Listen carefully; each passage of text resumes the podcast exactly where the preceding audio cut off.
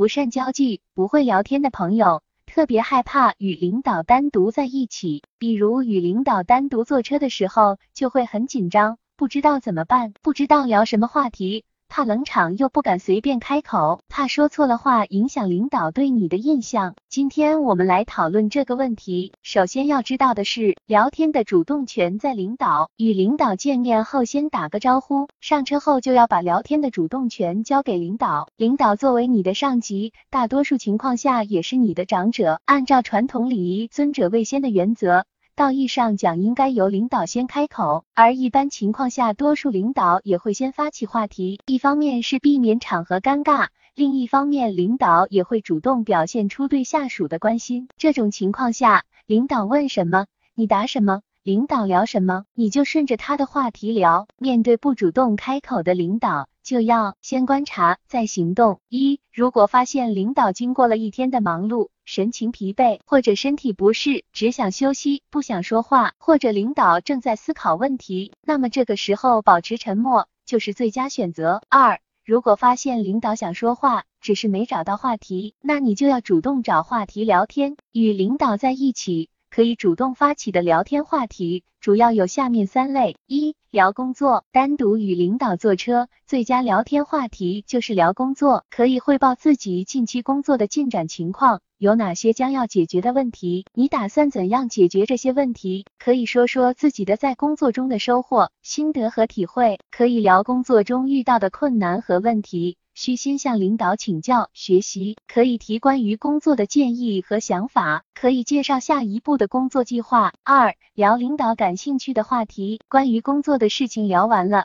就可以聊领导的兴趣爱好，聊领导感兴趣的话题。这个需要平时多做功课。多向同事了解领导的兴趣爱好。三、聊领导的光辉事迹，聊领导的成就贡献，聊领导的成长史，并恰当赞美领导，学习领导的成功之道。上面三类话题是大家通用的、安全的话题。在现实生活中，与自己的领导具体聊什么话题，还要注意下面三看：一、看领导的性格，如果领导是一个外向、开朗。健谈的人就可以多说一点，如果领导是一个内向、稳重、严肃、不爱闲聊的人，那就少说话。二，看自己与领导的熟悉程度和双方的私人关系，如果自己刚到公司不久，与领导不太熟悉，只聊上面三类话题是最好的。如果已经认识领导很久了，比较熟悉的时候，除了聊上面三类话题外，可以随意聊一点其他话题。如果与领导私人关系很好，聊天话题就可以随意很多。三，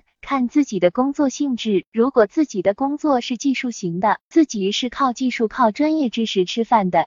就没有必要在领导面前表现自己的口才，不会聊天就不用主动找话题说话，领导也不会因为你性格内向不会聊天而看不起你。如果自己是工作是管理类、销售类的，这些工作都是需要一定的社交能力、需要口才的，因此需要在领导面前表现自己的社交能力。